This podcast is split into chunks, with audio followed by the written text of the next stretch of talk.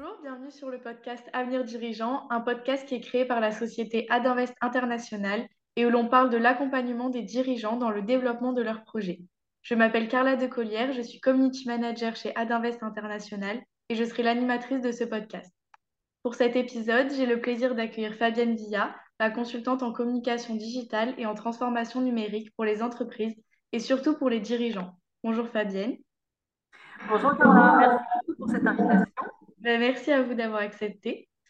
Donc, dans ce podcast, on va parler de beaucoup de sujets qui ont un sens auprès des dirigeants d'entreprise qui souhaitent en savoir plus sur les usages et les outils numériques, sur la notion d'inclusion numérique et euh, la place de la communication dans notre société moderne. J'aimerais que vous vous présentiez en nous expliquant votre parcours, le pourquoi vous avez décidé de vous lancer sur les réseaux sociaux et d'où vient ce goût du partage. Je vais essayer de, synthétiser. Tout d'abord, c'est un parcours qui est lié à ma nature de communicante. Je crois qu'on ne s'invente pas communicant, c'est quand même vraiment une appétence naturelle. Et en conséquence, c'est très empirique. Et d'ailleurs, c'est une notion qui s'accorde assez bien avec le numérique qui se développe depuis les années 90, parce que effectivement, j'ai commencé dans les années 90. En 92, j'ai travaillé de façon tout à fait, j'allais dire, euh, traditionnelle dans une, euh, une agence de communication. Puis j'ai fait un break pour me consacrer à ma famille tout en étant très active sur les réseaux sociaux qui commençaient euh, à sortir. Et en 2010, j'ai intégré une start-up de la tech qui développait un produit de sharing de liens. C'est en fait du, partage de liens entre la presse web et la presse print. Et donc ça, c'était pour la presse web. Et ensuite, J'étais très connectée sur les réseaux sociaux et on m'a sollicité directement sur Twitter, sur LinkedIn pour réaliser des missions de formation ou du community management. Et en parallèle, j'étais assez active, c'est-à-dire que je me rendais euh, souvent à Paris pour des conférences et puis pour rencontrer des experts de la transformation numérique. Et c'est à ce moment-là que j'ai été invitée par euh, le Syntec numérique pour aider à l'engagement des femmes dans la tech parce que bon, c'était il y a dix ans, mais euh, je suis désolée, ça reste toujours un sujet d'actualité. Voilà. Et par ailleurs, je suis issue, alors ça c'est assez fondamental et, j'oublie parfois de le mentionner, mais je suis issue d'un milieu d'entrepreneurs. C'est-à-dire je suis à Lyon, en province. D'ailleurs, j'ai quasiment pas d'activité professionnelle en province. Mais en revanche, euh, je viens d'un milieu de, de dirigeants et d'entreprises familiales, des PME, des ETI qui sont dans ma région. Et j'ai réalisé en 2014 que les propos sur la transformation numérique étaient vraiment des réflexions très solutionnistes technologiques. Ça ne correspondait pas tant que ça, moi, à mon environnement, à la réalité des entreprises, des petites entreprises françaises. Alors déjà, pour moi, en fait, hein, parce que vous savez, on fait souvent les choses pour soi et puis après, on se dit, tiens, est-ce que ça peut intéresser euh, autrui? Mais euh, j'ai voulu travailler une approche qui me tenait à cœur, qui était beaucoup plus centrée sur l'engagement, centrée sur l'humain, du dirigeant mais également des collaborateurs. J'ai rédigé un billet qui m'a pris trois mois parce qu'évidemment, je ne suis pas journaliste à la base. Et euh, mais c'était un peu pour structurer ma pensée finalement par rapport à ça. Je, l'ai proposé à plusieurs rédacteurs en chef en disant j'ai travaillé trois mois, j'ai fait des interviews, j'ai des références, j'ai des chiffres et puis il y a peut-être matière à informer autrui sur, sur cet aspect de la transformation numérique parce que à l'époque on parlait de hackathon, on parlait d'appli, on parlait de CRM, de choses comme ça et je voyais bien que c'était pas euh, des, des, réussites totales. Ce billet a été euh, a été publié grâce à Dominique Seux dans Les Échos et là, il y a eu, c'est là où on voit que la médiatisation est fabuleuse, parce qu'en partant de rien, parce qu'encore une fois, ce n'est pas mon activité euh, principale, en partant de rien, avec une bonne médiatisation, on arrive à, faire, à faire beaucoup de visibilité. Et à partir de cette tribune, on m'a proposé de faire des conférences et des interventions. À l'invitation d'Olivier Sichel, j'ai intégré en 2017 le comité digital stratégique de la Caisse des dépôts qu'il était en train de créer. Et l'autre tiers de mon activité est l'accompagnement justement de créateurs d'entreprises, de dirigeants qui m'approchent directement en fait sur les réseaux sociaux. Ils me voient publier et ils me demandent directement en DM euh, de les accompagner, de les guider dans leur présence euh, digitale. Faut pas voir ça comme de la promotion ou l'autopromotion parce qu'en plus ça ennuierait tout le monde, mais vraiment sur euh, de la visibilité de, de, leur entreprise ou de leur vision, voire de leur positionnement politique ou euh, également même des investissements qu'ils peuvent faire dans des startups, etc. Ça, ça comprend également la communication de crise, c'est-à-dire que parfois, ça arrive, c'est assez rare, parce que justement, quand on est bien connecté, normalement, il n'y a pas de bad buzz. Mais ça, on le comprend quand on est connecté, quand on est présent. Et en dernier tiers de mon activité, euh, j'ai toujours des missions de communication digitale qu'on appelle aujourd'hui des cover live tweets sur des événements qui se passent à la journée, notamment pour des grands groupes. Alors, par exemple, mes clients, c'est euh, Société Générale, Française des Jeux, Adobe, Orange, la Banque des Territoires, Air France, etc., Econocom, Scality, bref. Et en engagement un peu plus, un peu plus large, je suis ambassadrice numérique pour la Commission européenne et je participe également au comité d'éthique de 22, qui est une boîte qui est spécialiste des types deep tech. Et ça, c'est très intéressant aussi parce que ça nous interroge énormément sur les cadres que nous devons établir en matière de déploiement des technologies. Il y a la technologie, mais il y a l'humain à côté. Euh, il faut garder euh, une certaine humanité justement par rapport à tout ça et comment on paramètre un outil business tout en préservant quand même la, liberté et la privacy, j'allais dire, de, chaque être humain. Voilà, pardon, j'étais un petit peu longue sur euh, mon parcours. non, mais c'est que c'est un parcours chargé, c'est important, c'est bien. Très intéressant. J'ai vécu. oui, c'est ça. J'aimerais également connaître votre vision sur la place de la communication dans notre société actuelle et comment vous la voyez évoluer dans 10, 20, 30 ans? Alors, avec la multitude de plateformes d'échange, la communication prend en effet une place euh, essentielle. Mais euh, pour moi, je vais être un petit peu critique, euh, communiquer, c'est surtout bien communiquer. Et la communication sur les réseaux sociaux, c'est pas toujours un synonyme de, qualité. Et c'est pourquoi, à mon avis, on a l'impression qu'on a tous, on a bien évidemment tous une voix et une parole grâce à l'accès aux réseaux sociaux. Pour autant, euh, on ne peut pas tous s'improviser communicants. D'abord de l'appétence, ensuite c'est de l'expérience, de la connaissance. La communication à l'heure actuelle, à l'heure du digital, c'est aussi savoir trier l'information qui est abondante et qui est pléthorique. Et c'est discerner, euh, j'allais dire, le bon grain de livret. Et ça, ça prend du temps, ça demande du discernement. Et, pour moi, la communication n'est pas juste un, un, onglet, c'est-à-dire que ça fait partie intégrante dans mon activité d'un système vertueux qui a plusieurs aspects. C'est-à-dire que à la base, parce que je parle même un petit peu de, communication d'influence finalement, hein, je ne segmente pas la communication.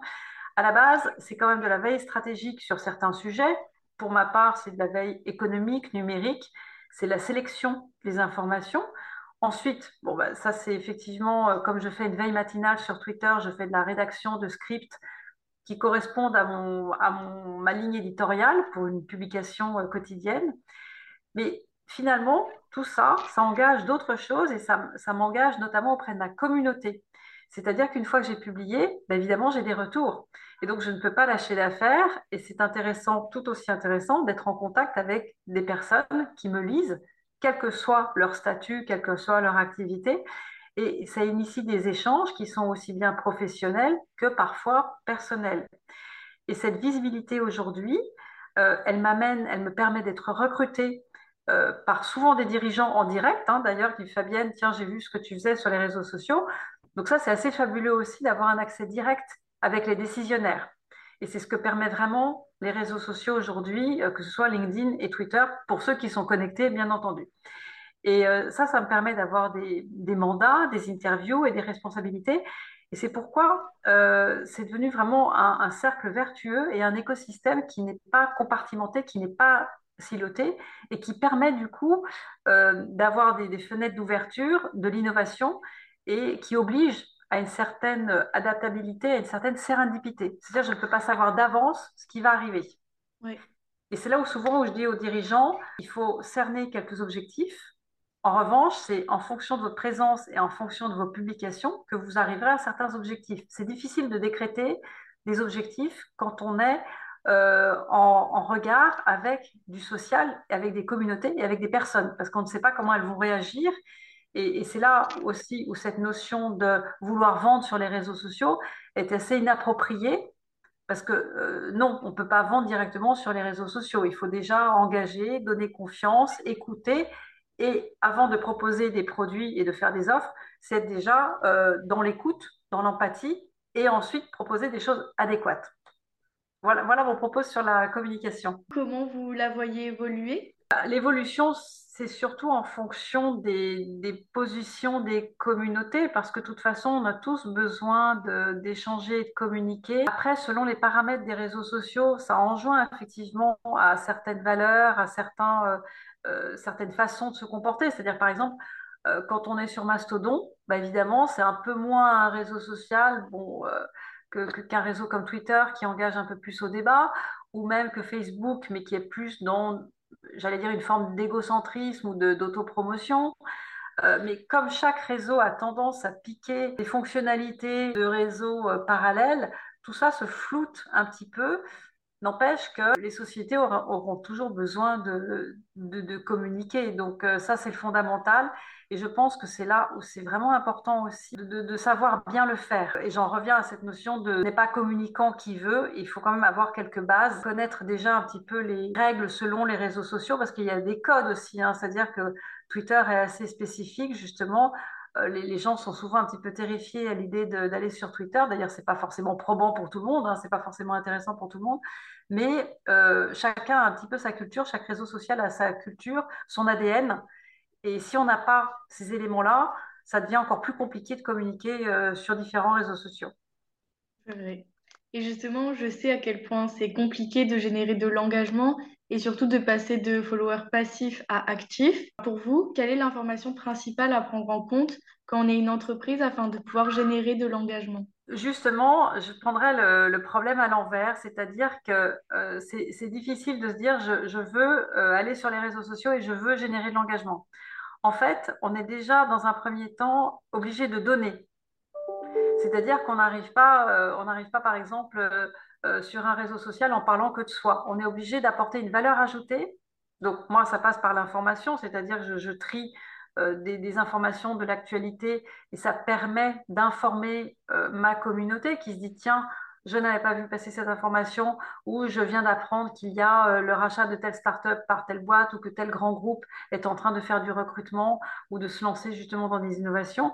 Donc en fait, la, première posture quand on veut communiquer correctement, c'est d'apporter de la valeur ajoutée. L'objectif aussi devrait être de la proximité et l'accessibilité avec son client. Notamment, on en parlait tout à l'heure, pour optimiser son parcours d'achat, son engagement auprès de sa marque et la satisfaction de son client. Donc ça, ça devrait être aussi un des objectifs d'une entreprise qui va sur les réseaux sociaux. L'engagement est la, deuxième partie. En premier lieu, c'est j'aimerais obtenir la satisfaction du client, que ce soit en lui apportant des informations dont il n'a pas eu connaissance par ailleurs et qui lui permettent d'avoir envie d'échanger avec moi. Et ensuite, pourquoi pas, qui sera en confiance, d'avoir envie d'aller dans mon magasin, d'aller sur mon site internet, etc., pour faire des achats. C'est un petit peu de, l'humain, hein. c'est-à-dire que quand on rencontre des gens... Euh, j'allais dire, en boîte, euh, au restaurant, etc., on va pas leur sauter dessus en leur disant, ben voilà, je vends ça, euh, est-ce que tu l'achètes? Non, même s'il pleut, ça suffira pas, on n'aura pas envie d'acheter le parapluie. Il faut déjà établir un contact,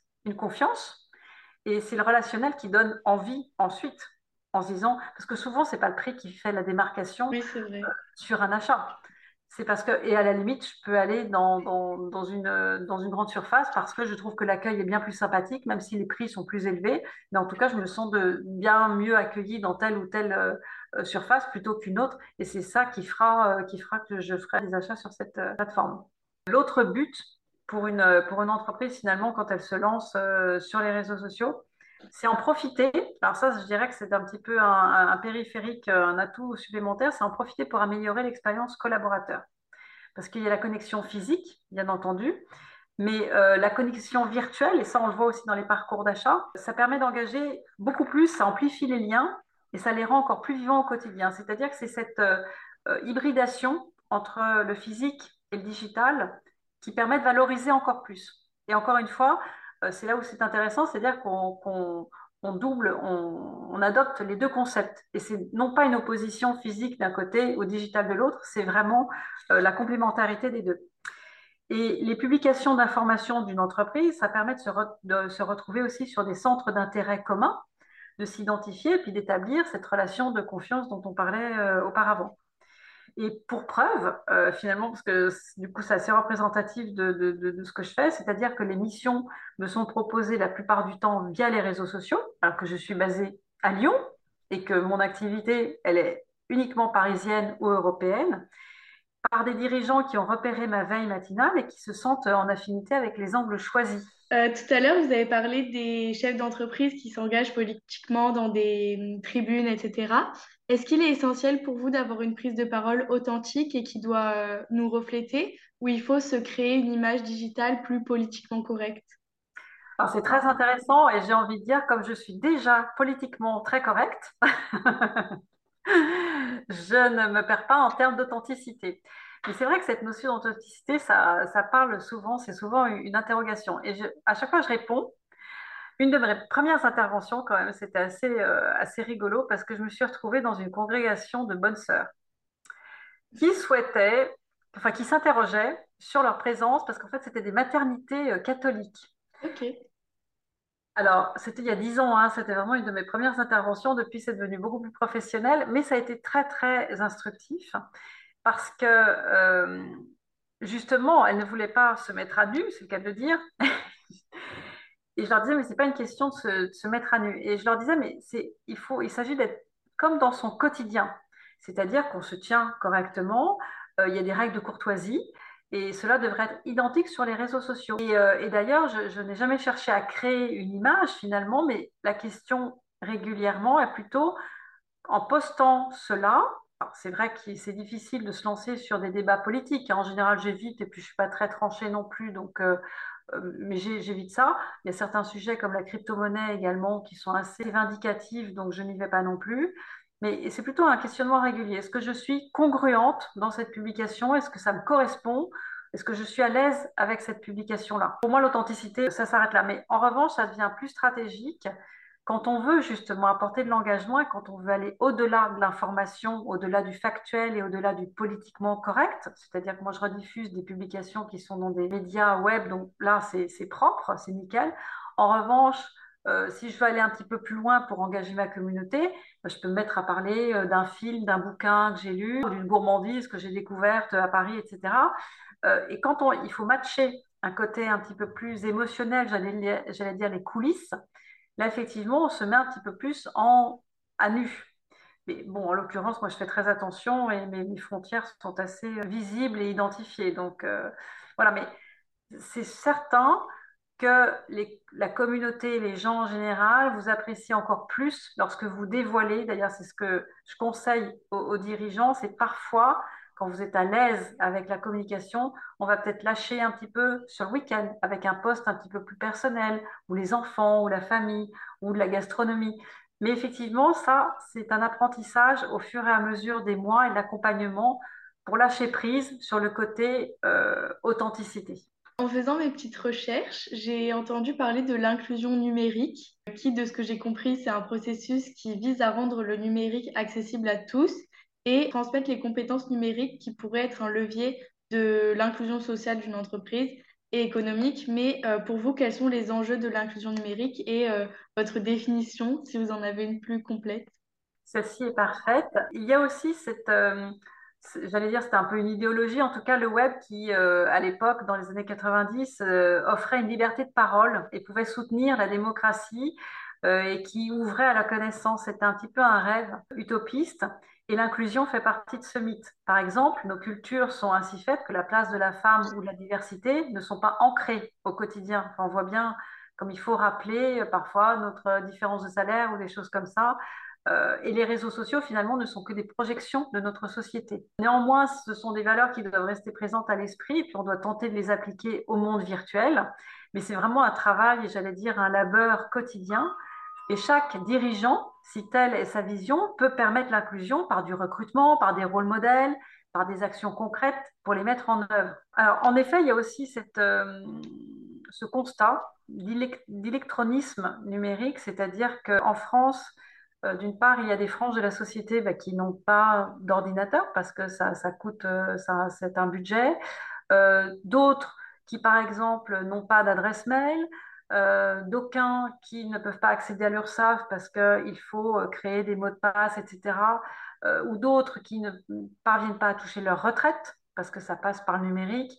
Bon, il y a X, il y a X fonctionnalités qui aujourd'hui sont, sont, très numérisées. Alors, c'est facile, c'est aisé quand on est, euh, quand on est adapté, mais c'est pas accessible à tout le monde. C'est pourquoi avec euh, justement la Caisse des dépôts, on avait monté euh, ce projet et avec le, gouvernement de mettre en place des formateurs, des, personnes qui pouvaient aider dans les maisons France Service qui sont disséminées en France pour soutenir et pour aider la société française, certaines personnes de la société française, à se créer une adresse mail, à justement à, se, connecter à ces services administratifs ou des services euh, commerciaux, etc. Parce qu'on voyait qu'il y avait effectivement un vrai gouffre et que, alors aujourd'hui, le, le, 100% numérique est difficile, donc c'est-à-dire que, et au niveau des services administratifs euh, et commerciaux, il faut pouvoir conserver, pas forcément un chatbot, mais en tout cas un contact humain, un contact téléphonique qui permette d'orienter et de, de guider.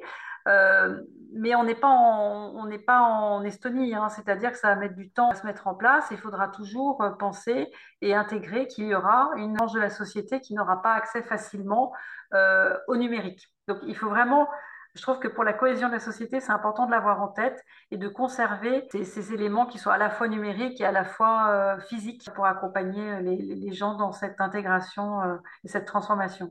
Alors, ce n'est pas, pas uniquement une question d'âge, parce que j'ai des enfants et, et, qui se débrouillent bien, évidemment, mais entre savoir utiliser euh, Snapchat et faire des, Oui. des, faire des stories euh, et, en, et, euh, et sinon euh, savoir utiliser un réseau et se créer sa communauté professionnelle, Ah oui, euh, c'est deux choses différentes. exactement, savoir se, savoir se vendre, j'allais dire, euh, via le digital. Euh, je suis désolée, mais j'en connais plus que mes enfants. Ah Euh, oui, j'imagine. donc, il y a aussi cette notion de littératie numérique, c'est-à-dire savoir utiliser euh, le numérique à bon escient euh, pour son propre, j'allais dire un, mot un petit peu euh, galvaudé, mais pour son branding, c'est-à-dire pour sa marque, pour se mettre en valeur, mais, sans, euh, sans embêter autrui, et puis pour que les, gens aient envie de, de- d'accéder à vos profils numériques. Mais ça, c'est, un savoir-être, c'est un savoir-faire, et c'est pas du tout prodigué dans les classes, dans l'éducation nationale et dans, dans, dans les parcours scolaires, malheureusement. Et je, je suis tout à fait militante pour qu'il y ait justement un petit peu plus de, de cours et de, sur l'usage du numérique, pas uniquement au niveau technologique, mais également au niveau de, euh, du, du savoir-être. Oui, c'est vrai. C'est vrai Mm. que ça, on l'étudie pas vraiment à l'école. Et donc, pour en revenir un peu à l'activité principale d'Adinvest, quelle est votre approche ou votre histoire au mentorat? Est-ce que vous avez déjà eu des mentors au cours de votre carrière? Alors, j'ai regardé la signification précise du mot mentor, où euh, je découvrais qu'un mentor est un conseiller expérimenté, attentif et sage, auquel on fait confiance. Et plus exactement, plus que des mentors, ou différemment, j'ai eu surtout des soutiens euh, dès le début, euh, donc depuis une douzaine d'années, de personnalités emblématiques qui avaient de grandes responsabilités dans le monde économique et numérique et qui m'ont fait confiance et qui en fait m'ont fait partager leur mission, leur activité, etc., soit pour les accompagner, mais finalement, c'est plutôt eux qui étaient intéressés par mon travail de, communication et de veille sur les réseaux sociaux, qui m'ont permis d'échanger avec eux, mais plutôt pour leur accompagnement euh, et, leur influence sur les réseaux sociaux. Mais forcément, c'est des échanges. Donc moi, ça m'a mis euh, en lien direct avec des gens qui, euh, dirigent des entreprises fabuleuses avec, euh, avec une spontanéité euh, assez formidable. C'est-à-dire que quand on est par exemple sur les réseaux sociaux et que, qu'on se côtoie, j'allais dire, toutes les semaines, il y a un moment, ça fait partie, euh, ça fait partie de notre monde. Et quand on se voit, on se tutoie, on a un lien qui est très Ouais, Ça qualitatif crée des liens forts. immédiatement, exactement, un lien de confiance. Ouais, Et c'est ce qu'on, c'est ce qui est un peu occulté quand on parle de réseaux sociaux, alors que quand c'est bien fait, quand c'est bien travaillé, que c'est qualitatif, on a vraiment, on bénéficie vraiment euh, de communautés qui sont, je ne veux pas dire restreintes, mais qui, qui nous correspondent et qui sont vraiment de, de- de très grande qualité. ok. Et pour finir, que pensez-vous euh, pouvoir apporter à notre réseau Adinvest International? Alors, j'espère que d'une part, par cette interview qui démystifie peut-être un petit peu certains points de la communication, la nécessité et du pourquoi euh, d'un bon positionnement dans le monde digital, enfin qui est notre monde aujourd'hui, et qui est, il me semble, un véritable atout pour développer son activité, sa veille, son réseau. Et euh, parce qu'avec quelques conseils avisés, finalement, chacun peut devenir plus performant dans son activité, être en lien avec son marché, avec euh, ses collaborateurs, apporter de la cohésion dans ses équipes, avec ses prestataires, avec ses compétiteurs. Et, euh, il me semble que c'est vraiment important de, maîtriser, d'avoir cette maîtrise justement du, positionnement sur, sur les réseaux sociaux, professionnels ou personnels. Très bien. Eh bien, merci beaucoup Fabienne pour cet échange. Merci Carla. Où est-ce qu'il est possible de vous retrouver? Alors, je vais en, profiter pour glisser quelques conseils. je suis d'une part sur euh, Twitter avec euh, le nom d'avatar Fadous, parce que quand j'y suis allée il y a une douzaine d'années, euh, on se sentait assez seul, donc on mettait un peu n'importe quoi comme nom de profil, donc Fadous, F-A-D-O-U-C-E, et, également sur, sur LinkedIn. Mais ce que je conseille également aux personnes qui souhaitent entrer en contact sur LinkedIn, faites des messages personnalisés, parce qu'on reçoit 10 invitations par jour. Donc, s'il n'y a pas de, sujet, d'objet, même si on n'est pas exactement dans l'hémisphère, c'est pas grave du tout. Mais en revanche, faire un message sympathique et personnalisé, tout de suite, on accepte l'invitation euh, les yeux fermés. Donc, c'est important. Donc, j'ai les deux, voilà. Ok, très bien. Donc, nous concernant, vous pouvez nous retrouver sur euh, LinkedIn, Twitter et Facebook sous le nom d'Adinvest International. Et si vous avez aimé ce podcast, n'hésitez pas à le liker, le partager et surtout nous donner votre avis sur ce podcast. Je vous souhaite une excellente journée et à bientôt.